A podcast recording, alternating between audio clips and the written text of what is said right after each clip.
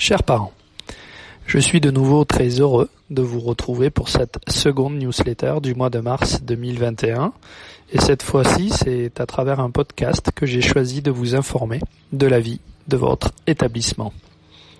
En général, l'approche du printemps est le temps des journées portes ouvertes, où enseignants, élèves, parents font découvrir notre établissement aux nouvelles familles qui veulent intégrer le projet du lycée français de Séville. Cette année, malheureusement, pandémie oblige, nous avons dû nous réinventer, être créatifs pour continuer à valoriser notre établissement.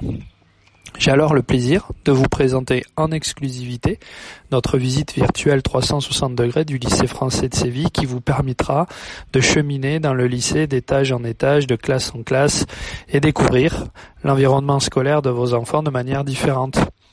N'hésitez pas alors à faire cette visite virtuelle en famille et à parcourir les nombreuses vidéos pédagogiques que nous y avons déposées.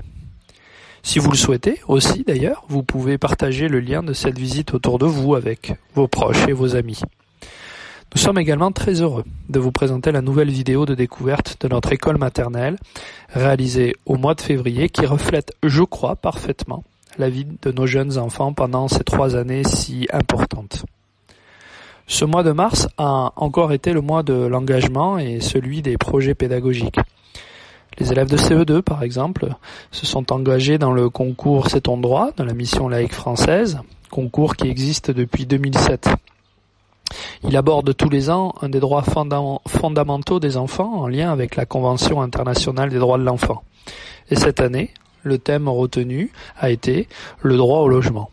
Nous suivrons très attentivement dans les prochaines semaines la réalisation de leur chef-d'œuvre que nous vous présenterons lors d'une prochaine newsletter. Les élèves de la classe de troisième se préparent activement à participer à l'Europarlement, qui est une modélisation à échelle réduite du fonctionnement des entités européennes. Dans ce vaste jeu de rôle en français, anglais et espagnol, nos élèves joueront le rôle de députés européens représentant leur pays, leur parti politique et iront participer aux échanges de diverses commissions dont ils sont membres. Cet énorme jeu de rôle cette année, malheureusement, se déroulera virtuellement, mais avec plusieurs centaines de collégiens et lycéens d'autres établissements du réseau, ici en Espagne et aussi à l'étranger. Les élèves de petites sections, quant à eux, pendant ce mois de mars, ont participé avec beaucoup d'enthousiasme toutes les semaines à une série d'ateliers autour de la vie du clown et du cirque. Nous reviendrons vers vous au mois d'avril pour illustrer ces différents ateliers. Enfin, l'ensemble de l'équipe pédagogique, comme vous le savez, s'est engagé sur l'écriture de notre prochain projet d'établissement, dont nous présenterons les grandes lignes fin avril lors du conseil d'établissement. Je vous remercie pour votre attention et vous retrouve désormais à la fin de ce mois pour une nouvelle newsletter.